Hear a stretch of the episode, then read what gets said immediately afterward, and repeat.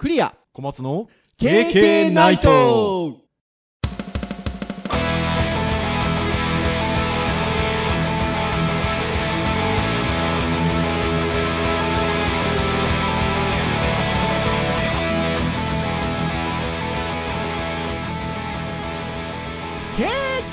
ナイト。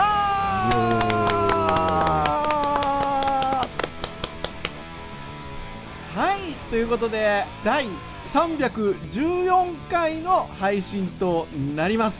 そして KK ナイトポッドキャスト6周年やりましたね。ということで Facebook ライブで配信をしております。公開収録。公開収録ということで配信をしております。すごい閉じられた公開収ねえ。これどんな感じなんですかねちゃんとなんか小松先生モニタリングして動いてる感じですか？録そうですね一応動いてはいます。じゃあひょっとしたら見てくださってる方もいらっしゃるのかどうなのかちょっと分かりませんが。既得な人がいないかそう既得な人がいらっしゃればねあの私ども多分リアクション薄いとは思いますがコメントとかつけていただけると 多分拾ったりもできるんじゃなかろうかなというふうに思ったりしますけれどもね。はい。てなところでございますが。いやー6周年ですよ。小松先生。ら、まあ、毎年言ってますけどね。あっちゅう間ですよね。そうですね。ねえ。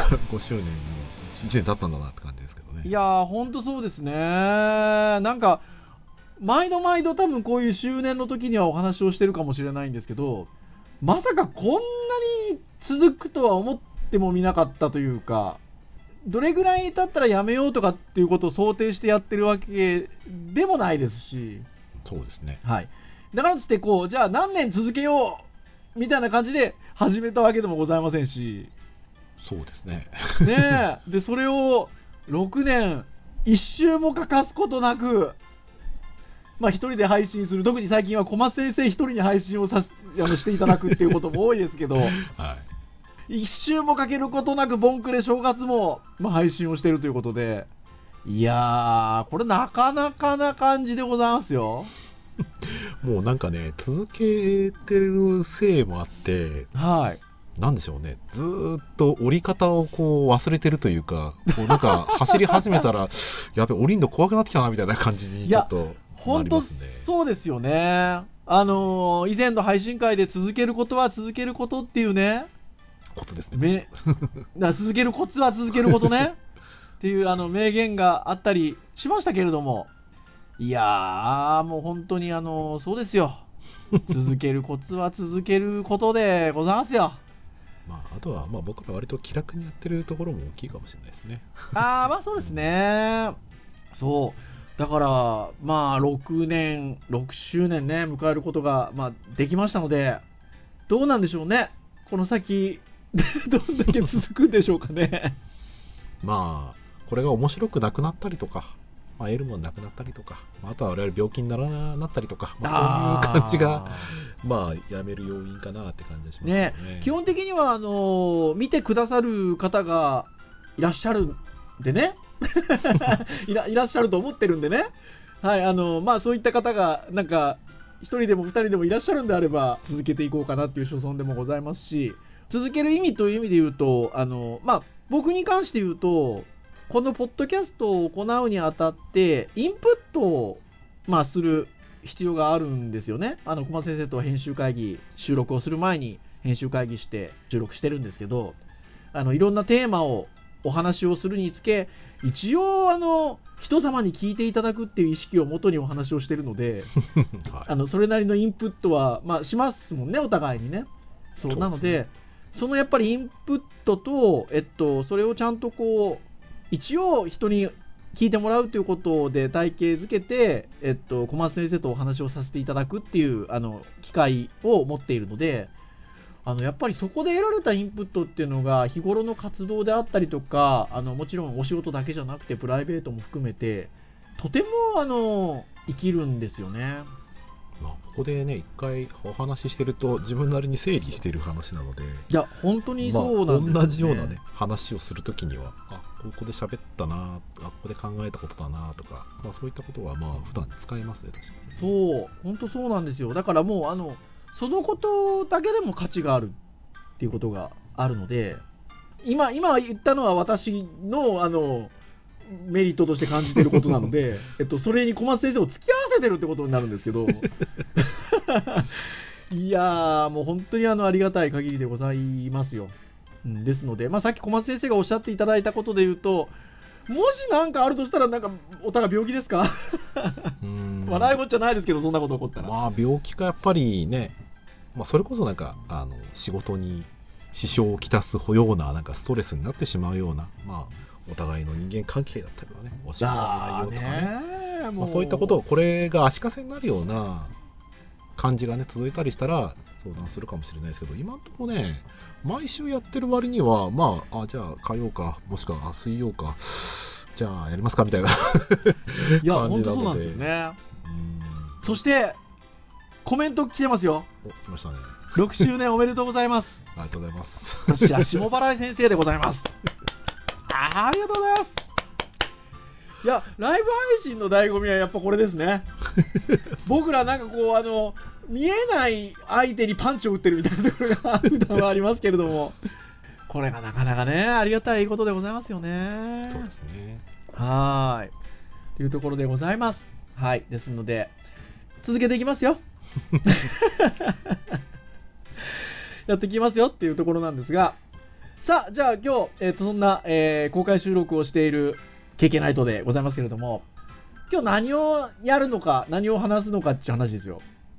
まあね、あの、いつもはもうテーマトークといいますか、ウェブに関すること、教育に関すること、ハードガジェットに関することっていうことで、えー、とこれをじゅんぐりじゅんぐりに話してるんですけれども、今日はこういうあの、周年の回でございますので、まあフリートーク会ということで、何話すんだってことなんですけど、6年も続けてると、なんかお互いのこと知ってそうな感じは するんですけど、ふっとした話をしてる中で、え、そうなんですか？みたいなことって、なんかまあまああったりするんですよね。まあ、いまだにありますね。そう、ね、いや、まあ、この1、2年みたいな感じで言うと、最近あの、カメラに関しての話するじゃないですか。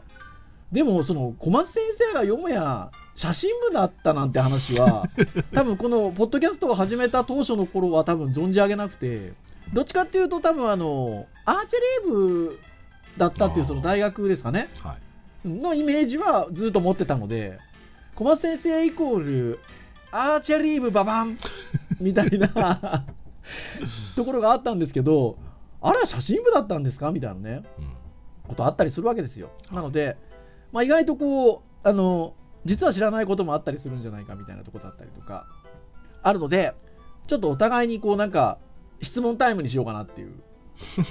ことなんですが、はい、なんですが、えっと、これただやみくもに、えー、質問をすると、質問内容を考えるのも大変だし、答えるのもなんかスパッと答えられないかもしれないので、まあいやいや、あのー、今からスパッと答えられるかどうかわからないんですけど、なんかちょっとこう、質問が用意されてるものとかないかなっていうことで、あの、編集会議で、えー、例えば、こう、50の質問がたくさん載ってるサイトとか見たんですけど、いまいちしっくりこなくて、うん、そしたら小松先生が、クリア先生、こんなサイトありますよっていう、紹介してくれたサイトがありまして、これは、ゼロからの編集学校っていうウェブサイトの中のページですか？おそらくなんかこういうその印刷系のなんかサービスのサイトなんですかね。みたいですよね、うん、本ラボっていう見出しが大きくついててそこに「ゼロからの編集学校」っていうタイトルがついてるページがあるんですけどその中の記事でして先生紹介の面白い質問内容学校 PTA 広報誌っていう記事があるんですよ。はい、でこれ皆さん分かりますかね？僕とか小松先生はあの小学生のあの子供がいるのでよくわかるんですけど、あれ、年度初めとかですかね？そうですね、まあ、5月とか6月ぐらいにねぐらい来ますよね。あの、うんその学年のこう先生方の紹介というか、そういうのが広報誌で来たりするんですよね。しますね。そう。で、意外とあれ面白くて見たりしちゃったりするんですけど、はい。それの質問内容がもうね、このページ用意してあるんですよ。先生方にね、する質問でね。そう。これ多分あれですよね。だからこういう多分印刷系のお仕事をされているところ、まあお仕事されてるというかお仕事をししている組織というか企業さんの多分ウェブサイトなので、多分こういうのを求められるんでしょうね。まあ、もしくはたくさん見てるんじゃないですかね。発注された中に。っていうことがあって、えーたくさんね、もうあの、その、先生にする質問がね、載ってるんですよ。なんかその 学校に関する質問だったりとか、先生が子供の頃にどうだったかみたいな質問だったりとか、あの、いろんな質問がですね、載ってるんですよね。で、こっから質問したらええんじゃなかろうか、みたいなところですよ。はい。まあ、小学校の頃にほにゃららとか、先生が子供の頃はどうだったんですか、ほにゃららみたいなのがまずあるんですよね。そういう広報仕様のやつなので。なんですが、ちょっとね、子供の頃どうだったみたいな感じの質問になると、どうだっけ?うーん、シンキングタイムスタートみたいな感じで、時間がかかっちゃうかからもしれないので、いくつかこうカテゴリーがありまして、その中に、趣味、プライベートについての面白い質問っていうのがいくつか載ってるパートがあるんですよ。ここからお互いに3つ ?4 つ？ぐらいですかね。そうですね。ちょっと出し合いまして、なんか小松先生のこと、私クリアのこと、知っていこうかなっていう。ひいては、これを聞いてくださってるリスナーの皆さんに、二人のことを知ってもらおうかな、みたいなね、ところでございますよ。ということで、やってまいりたいと思いますので、皆さんどうぞよろしくお願いします。先生の紹介、面白い質問内容、ぜひね、えー、とこのページ、タイトルで検索していただくと多分出てくるんじゃなかろうかなというふうに思いますので、はい。ご覧いただければと思いますよ。では、いつものごとく、こういったことをやるときには、じゃんけんをね、しますんでね。いきましょうか。最初はグー、じゃんけんポン。おー負けたーということで、KK ナイトポッドキャスト、勝った方からっていうのがもう決まり事でございますんで ね。はい。行きましょうか。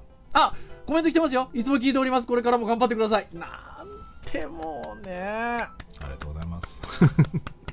山口先生と、あの、読ませてくださいね。はい、えー はい、えー、ということで、えーコメントいただいております。ありがとうございます。ありがたいじゃないですか。はい。じゃあ、小松先生から、はい。なんかね、自分に質問してくださいっていうのもなんかおかしな形ですけど。はーい、じゃあ、小松先生から。じゃあ、えーと、最初何にしようかな。えーと、では、なんかもうこの辺とかもうすぐに出てきそうな気はしますが、はい。自分自身のことについての質問ですね。えーじゃあお自分の自慢できるところを教えてください。え自分の自慢できるところ？これ聞かれたら何答えんだろうな。あれですねなかなかあの照れくさいやつを最初に選びましたね 自分の自慢できるところはこれもう瞬発力が勝負なのでえ何？僕はすぐ浮かんでるものありますよ。マジっすか？はい、ありますよ。あでもあれかもこれ割と日頃からあの言ってることが多いんですけど多分でも KK ナイトポッドキャストで言ったことないんじゃないかな。声が強い。しすごい喋る仕事なんですよ。って分かってるかもしれないけど。あの喋る仕事っていうのがまたなんかねおかしな話なんですよね。あのよくあの美容室とかであの美容師さんとかと暇な時喋るじゃないですかいやーちょっとあの教える仕事しててとかあの映る仕事しててとか喋る仕事しててっていうことがあるんですけどおかしな感じだなこれ自分で言っててと思うことがあるんですけど。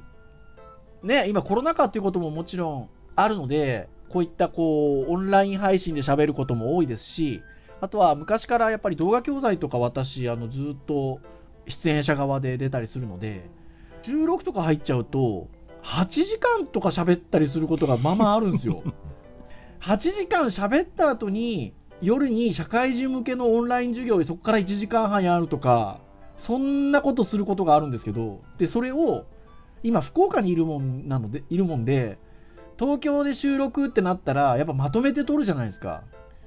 それを3日とか4日とかやることがあるんですけどまあ枯れない。これなかなか自慢じゃないですかこれ僕に想像してたやつですよ。あ想像してたやつでした？フィジカル的なところで言うと。そう。同業同業のものからしてもようそんな長い時間喋れんなっていうのと あとはいい何回かその動画教材撮るときにも立ち会ってもらったこととかあったりとか、ははい。逆逆に僕は立ち会ったことがあってはい。あのね多分ね経験されたことあるこれ聞いてる先生方で、ね、いると思うんですけどあのスイッチが入る音が聞こえるんですよ なんか始まった瞬間にカメラに向かってもういきなりこうリアクションだったりとか逆に声だけなのにリアクションだけ撮ったりとかするのがそうそううもうね自動的に来てそれがね継続するんですよそうねこれはすありがたいことですよねすげえなと思って。でも、それは、あの、なかなかに、あの、産んでくれた親に感謝っていうことをよく言うんですけど、自慢かもしれないです。その割には、なんか、あの、喉風邪とか引くと結構、コロッとやられるんですけど、あ外からの力には弱いけどまあまあそう、なんですけど、自分が使うまあ分には別に、そう、基本的に、あの、なんかこう、平常運転で自分が、あの、喋る分には、もう、まあ、8時間喋ろうが9時間喋ろうが、いくらでも大丈夫だっていう。うんしかも結構な声量で喋ってるんですよね、私ね。もうまさに今、これもすごい結構な声量で喋ってるんですけど。新人くんとか収録収録で来ると、びっくりされるんですよ。外までめっちゃ漏れてますみたいな。防音ってクリア先生意味あるんですかみたいなことも言われちゃって。そうだからあれですよ僕もポポッドキャストの収録に関しては先生からあの先生のところで撮ってもらった音と僕の方で撮った音と合成するんですけどはい。あの原因違いますからねそうですよね。僕の方音源上げてますからねそう。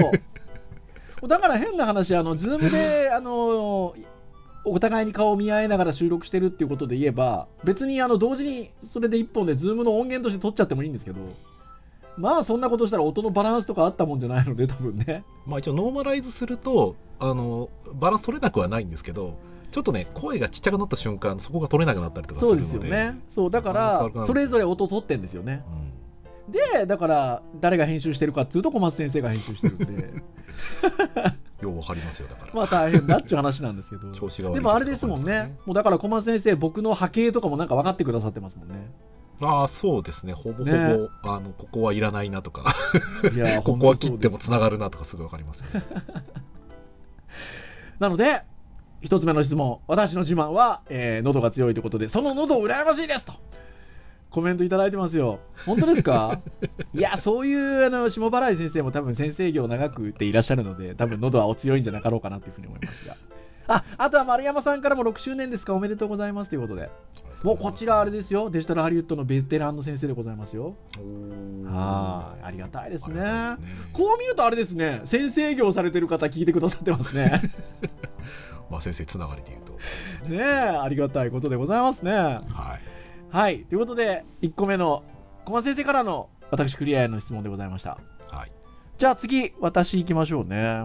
このサイトね、いろいろ質問載ってるんですけど、なんかね、意外なやつ行きたいけど、なんかこの手って、確かに結構、質問のワードとしてはあるんですけど、小松先生にこれ聞いたことないなと思うので、いきます。自分を動物に例えたら何ですか？なんでしょうねこれありますよね。割とね。なんかほら、昔、就活とかでなんか聞かれたりしませんでした？ああなるほど、ね、動物に例えると何ですかみたいなね。これどうですか、先生？自分を動物に例えたら何ですか？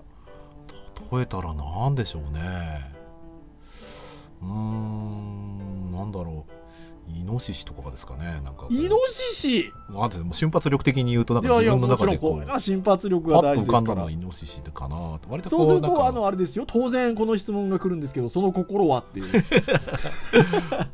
あのーなんでしょうねまあちょっとつ盲信っていう感じの部分が少し自分の中ではあるかもなーっていうとあころ、はへー。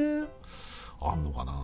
あの、あの小松先生自体は、ひょっとしたらどう,、ね、どうなんでしょうね、もちろんこれ、リスナーさんの方で、小松先生あの直接お会いしたことがある方もいらっしゃるかもしれませんしねあのまあ6周年6年もやってればですよ。お声だけ聞いてらっしゃる方もいらっしゃるかもしれないんですけど 小松先生そんななんかほらあれじゃないですか。すげえ熱血な感じじゃないじゃないですか。そうですね。あのそう暑苦しい感じでもないじゃないですか。はいあのそういう意味で言うとなんかほらちょ突猛進っていう感じってなんかそういう雰囲気もあったりもするのであー僕なんかあれなんですよね。多分それなんかイノシシじゃないかもしれないけど、うん。僕割とこう混乱すると割とこう、怒りっぽくなっちゃうところがあったりするのでなんあかそういうイメージが 逆に混乱をしなければそんな怒ることは少ないんですけど。あへえイノシシか。ちなみに私あのイノシシはすごいなんか親近感があってなぜならばイノシシ年だからなんですけど。ああそう。ああそうか。干支だったら俺確かに牛っぽくもあるな。あでも牛は牛で。まあでもあそこまでのんびりはしてないな。まあ体がでかいね。いやいや、何をおっしゃいますようでございますよ。あ、体がでかいっていうと、6年も経つと、お互い引きこもごもですね。おそうですか。体型、体型のこの、なんていうんですか？こう広がったり、縮まったり。そうですね。僕の場合はなことですよ。2016年あたりに乱高下がありましたから、ね、あの、今コロナ禍なんでね、あの、このポッドキャストで配信がされるといつもあのシェアをさせていただくんですけど、写真とともにね、もうそれが撮れないわけですよ、新作が。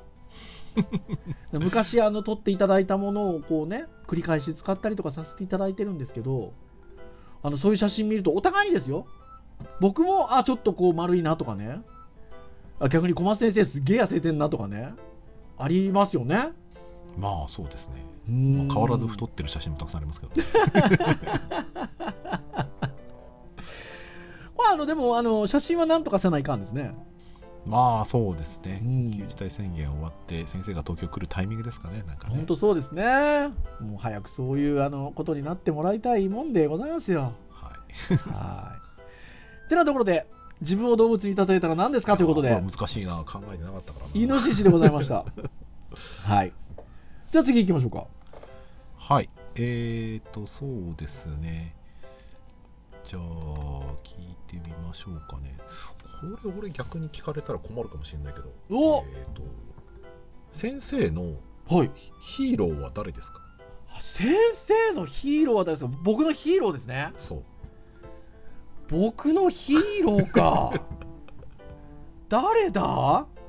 割とイメージするのはあのあの辺かなとかいうのはあるんですけど。本当ですか？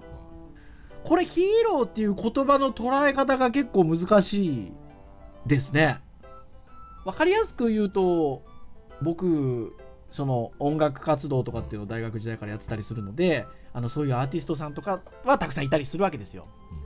なんかでもじゃあほらアーティストのあの方ですとかっていうとなんかあの俗っぽいじゃないですか。あそうですか 僕はそのイメージでしたけどねでいうとあのヒーローっていう言葉にすごいなんかそのヒーローっていう言葉からするものから想像しづらいかもしれないんですけどあの僕あのそのいわゆる教員業ですか？っていう意味で言うとあの僕のヒーローはあの杉山学長ですよ。あーまあまあまあそそこも来るかなと思あって。れ？くそー。そう最初は音楽関係っていうのとやっぱり先生業で言うとそっちだろうなっていうのはありましたね。ねほらでもなんかヒーローって言われるとって感じはありますけど難しいですけどねもうでもね、僕、やっぱり教員業において、杉山学長、もうあの僕はその自分が学んでた頃だったりとかっていう風になると、もう杉山学長じゃなくて、やっぱ杉山先生うんなんですけど、そう、やっぱりね、ああのリスナーの方でちょっと杉山学長、杉山先生とかわからない方がいらっしゃったらあれなので、えっと、デジタルハリウッド大学の学長ですね。はい。はい、でございます。まあ、あの、創設者でございます。杉山先生です。やっぱね、小松先生もね、まあ、よくよくご存知でいらっしゃると思うんですけど、そうですねあ、あの、なんつうんですか、オーラっていうか、その威圧的なオーラっていうことじゃなくて、なんとも言い難いんですけど、あれは何なんですかね？ネガティブな感じのオーラがなくなっていくんですよね。なんかね、前向きになれるんですよ。でも、別にすごいなんか明るい雰囲気を醸し出してるとかそんなことでも全然ないんですけどすごくね前向きな気持ちになれるんですよね。そこが私普段からね楽しさは正義なんつってね明るくやってますけど根本的な違いを感じさせられるんですよね。そうなんですよ。だからもうやっぱりねもうヒーローって感じですねこんな感じでどう 大丈夫ですか？いいと思います。はいじゃあ次ぐらいいっておきます次ぐらいにしときますか？はい。もう一個ぐらいで小松先生にしてから、あ、あのー山本佑さんからも聞いてますということで、いただいてますよ。山本佑さんなんかそれこそね、もうあのー本当にあの、バンバン、あの発信されてるラジオとかでお話しされてますからね。そうなんですよ。聞いてますなんて書かれるとむずがゆいばっかりですよ。はい。さて、じゃあ、小松先生の、じゃあ最後の質問いきましょうかね。はい。どれいこうかなこういうの意外とさっきのねあのあれですよ動物に例えるとみたいにベタな方が おもろいんですよほう。っていうことで言うともしも先生がほにゃららだったら質問があるんですけどはいはいはい。無人島に一つだけ持っていくとしたら何？ほらベタなやつ。ああ。ベタなやつ。小松先生が無人島に一つだけ持っていく。何持っていく？何持っていくだろう。ああ。もう本当にベタな回答すると僕ライターですよねやっぱ。出た いやそれはもちろんねこすって出しちゃいいじゃんって話もあるけど、はい。めちゃめちゃ大変なので。ーはい。やっぱね火は大事ですよ火火にかかってますから。火があれば、うん。場合によってはその水も作れますからうん。蒸留水とかね、うん。うんやっぱ生きていくために必要なもんだなって本当にベタですけどね。なるほどね。本当にもうこの質問を通して、あの心理学的にはみたいな話ができればいいんですけど、なかなかね、あのそういうトークも私はあの心理学的なことわからないんですけど、でも、あれですよ、ほら、もともとこのあの、じゃあ質問し合っちゃいますかなんていうのはね、私とっちのね、人となりをね、リスナーの皆さんにも知ってもらえばっていうところで言うと、今の小松先生の無人島に一つだけ持っていくとしたら何っていうのでね、ライターを持っていくっていうのはね、ああ、やっぱり小松先生ってこう、あの理屈な感じの人なんだなっていうのはね、多分聞いてる人にね、すごい伝わったんじゃないかなというふうに思いますよ。まあリアリストですよねそこはリアリストね。えーでもじゃあ、あの同じところに並んでるやつもう一個だけしてもいいですか？はいどうぞ、はい、10億円の宝くじ当たったら何に使いますか？10億円の宝くじ当たったら何に使うか。はい。本当にね俗っぽくなっちゃうんですけど、はい。うんなんかやっぱカメラ揃えたいですよね。10億でみたいな話ですけど。え？ー、10億でどうするんですか？ライカをなんかブワーって買うんですか？あだから結局その一つだけだったらなんかそういうの考えちゃいますけど、はい本当にもうリアルな話で言ったら、やはい。っぱ学校行きたいですよねか会社辞めて学校行きたいですよねあら、そんなにお好き？お好きっていうかねやっぱ自分がサボってきたところがあったのでああ、なんかでもそれ先生っぽい。だから今学んだら何が得られるんだろうっていうその多分ねめちゃめちゃ大変だと思うんですよ、はい。ね、論文とかねあの書くの大変だなっての知ってはいるんですけど、うん。ただやっぱり何かやろうと思う時にできないことはないんでしょうけどうん。やっぱり僕の場合はあのそんなにやっぱりなんでしょうねあの何かをやりながら大学で学ぶとか金銭的な余裕と多分心の余裕として多分できないのでああ、じゃあそういう10億円ぐい、らいあれば、まあ、家族のことも心配する必要がないぐらいの一応お金でもあるしうん。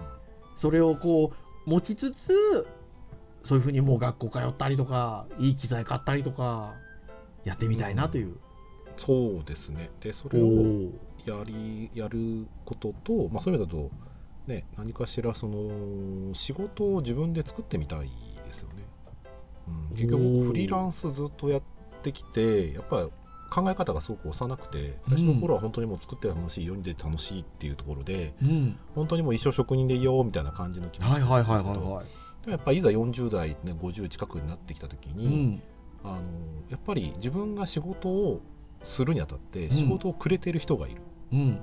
で仕事をやっぱり作り出してる人がいる。うん。でそういう人がいて僕は初めて仕事ができるっていう考えなんですよ、昔は若いだけで特権だったんですよ。うん若くて、えーそういう意味だと若いだけで僕は今期待ができるんですよ。そのはい。若い人たちに、はい。伸びしろもあるし。そうですね。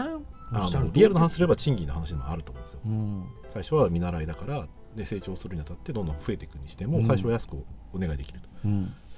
50近くのおじさんをね仕事をお願いするっていうふうに逆の立場になった場合、その人はやっぱりある程度の何かスペシャルなものだったり、はいはい。あのやっぱり信頼みたいなものがないとおうん。願いできないわけですよ、うん。でそんな時にやっぱり自分でその仕事を作り出せる人って今後強いよなっていうのはすごいあって、うんうんうんまあ、すりゃいいじゃんって話なんですよ。けどやっぱり今うん自分の中だとそこをやっぱり今の自分の仕事やりながら先生のやり仕事やりながらそういったことを生み出すっていうのはちょっとやっぱり自分の中では多分バランスを崩しちゃうと思うので、そういう意味だと10億円ありますよって言ったらもちろんその、ね、家族のために使うとかはあるんですけど何でもいいよって言われたらじゃあ僕はその会社の人にもちろんいきなり辞めるってことはしたくないので、はい。つけて辞めてはい。でそこからじゃあ、えーっとまあ、実際大学院行けるかどうかも分かんないんですけど、はい。でそこに行って、まあ、デジャルの大学院でもいいんですけど まあ実際自分でやっぱり何かその世に対してそのお金を使って何かやっぱりなんですかね社会貢献的なことをして自分で生計立てられるっていうのが一番いいと思うほーリスナーの皆さんどうですかほら。小松先生の人となりを引き出したこの僕の。あの10億円の宝くじに当たったら何に使う質問。さっきね無人島に一つだけ持っていくなら何でもう終わりだっつってたのに。このね最後の一発がほら効くでしょ。素晴らしい。でも変な話あ10億円宝くじ当たったら何に使うっていいですね。質問ね。なんかこうタガが外れるので。そうですね、なんかね本心出ますね。うん。なんかね僕だだからぞ僕はそれこそ俗っぽいからもっとなんかなんとか別荘何個買ってとか。別荘買ったら管理大変ですよ。言いそうな 言いそうなところをいやーいい話でしたよ今の。そうでもなんかね、そういうふうに自分で作る仕事を作り出して仕事をしていくような方ってやっぱいるし、それこそかっこいいじゃないですか。で実際ねあの儲かんないと辛いのは分かるんですけど、うんただ最初の作り始めでそのやり始めは絶対楽しいんですようん。自分の城を作ってねうん自分の場所で仲間と何か作れたら一番いいとう思うし、ん。まあ、僕のやっぱ得意な部分もあるけどやっぱり苦手な部分もたくさんあるのうん。これ聞き入っちゃいましたって。まあないんですよ、ね、ねえ。10億とかねでしょ、ほら、あの、ほら、リスナーの皆さん、僕のひ引き出しトークが。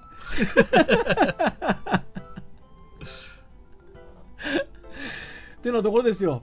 はいもうじゃあこのぐらいにしときましょうか。小松先生もお忙しそうなんでね。はい、ということで、えー以上といたしましょうかね。あれ？先生3つ目はいいんですか？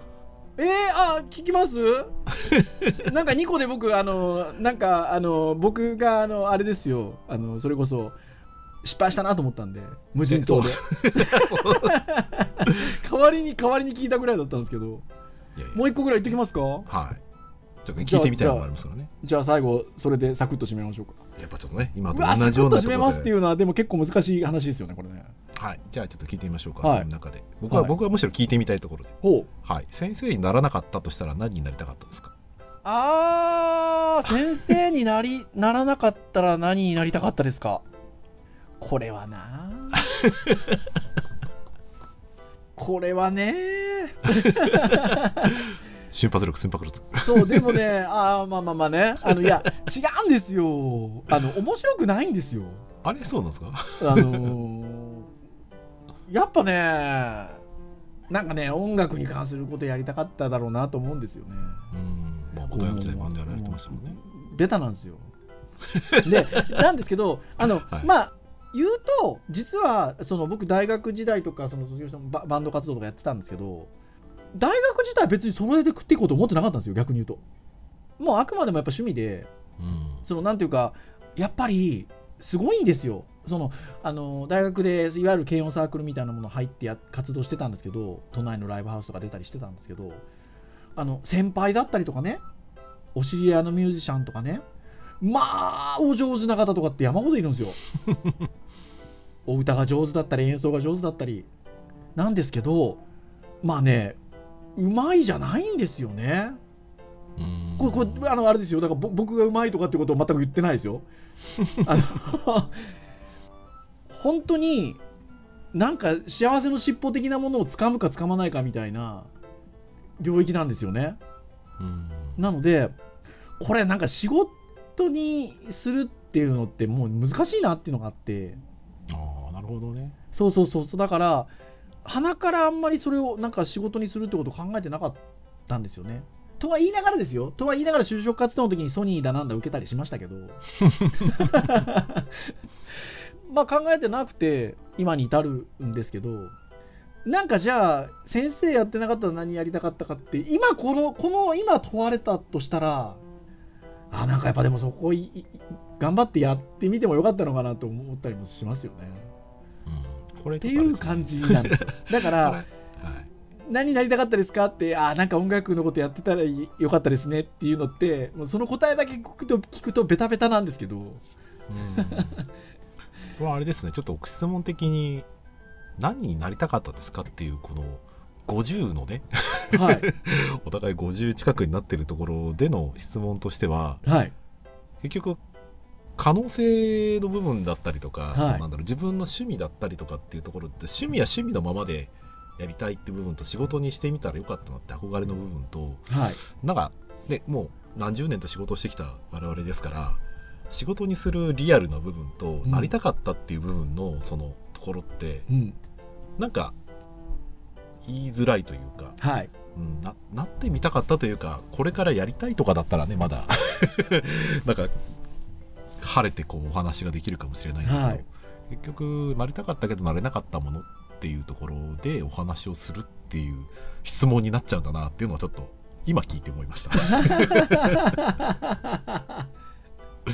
まあ難しいですねでもねあのなんかそういうこう先生やってなかったら何になりたかったかみたいなとかあのどうしていきたいみたいなことでなんかなりたいみたいなことで言うとうんあの仕事とかうんぬんじゃなくて山の中に自分で家建てて住みたいなみたいなのがあるんですよ。またなんか新たな一面出てきましたよなんか 作りたい人ではあるんですよね。んなんかクリエイティブなところはあるんですけど自分の居場所を作りたいみたいなところがあってんでそれをするのに山の中にログハウス作るみたいなことをなんかしてみたいなっていうのはねぼんやりとあるんですよね。うーん。んじゃあ10億円あったら老後の楽しみはそうですね。あそうそうそうそうそう。そうでもねそのレベルだったら10億円はかかんないと思うんですよね。まあまあそうですね。でなんかね別にその週末土日でコツコツとかでもいいんですけどなんかね作っていけたらいいなっていうぐらいの感覚なんですよねそうなんです。僕ねずっと昔からねあの仕事において自分のし城を作るっていう感覚っていうのはもうあの昔から持ってて。なんでもともと大学卒業して仕事ついたのがいわゆる百貨店とか大型スーパーやってた会社に入って、えっと、僕あの販売とか仕入れとかあのやってたんですけど売り場作りたい自分の城を作りたいなっていうのがあったんですよ。でそこからなんでウェブデザイナーウェブクリエイターになったかっていうとあのウェブの方がより自分で自分の城を作れるなと思ったんでそっち行ったんですよ。うーん。そう。だからなんかその感覚一貫して変わってなくて。で今度は本当に自分のなんか城を作りたいなっていう 感じの感覚になってきてるんですよね。なのであのそんな人になりたいですよ。でなんか20年後ぐらいにテレビ東京かなんかのポツンと一軒家かなんかで。見てるわけですね あなたなんでこんなとこに住んでんですか？みたいなね。取材をされるっていうの。がそこでなんかこうギターかアコーディオンかなんかわかんないですけど持って歌うっていうね。お後がよろしいよう なるほど。新たな一面が見れました。ありがとうございます。てなところでございました。はい。はーい。ありがとうございます。はい。以上といたしましょうかね。わか私どものことちょっと分かっていただけましたかね。はい KK ナイトは毎週木曜日に配信をいたしております。えー公式サイトアクセスをしていただきますとですね、えープレイヤーがございますので直接聞いていただけます。最近は Google ポッドキャストなんかでもあの聞いていただけるので、えー気軽に聞いていただいている方多いんじゃないでしょうか。ただし、えー、Apple Podcast 等々の購読登録サービスで、えー登録をいたしますと、配信されるや否や皆さんの端末に自動的にダウンロードされますので、お好きなタイミングで聞いていただけるということでございます。はい。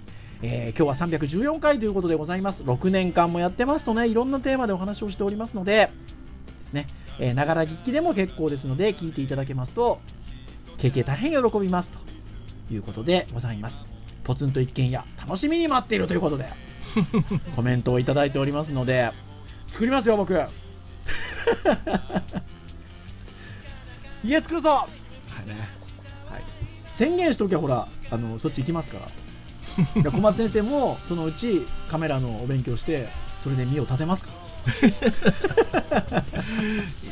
ーカメラやってる人のねは深いですけどまあそれはいいやまたまた今度はい。というようなことでございます。えー、7, 年7年目に、えっと、入ってまいりますけれども、えー楽しいトークをしていきたいなと、えー私ども思っておりますので、えーぜひ、あの、貴重なお時間、えーお付き合いいただければなというところでございます。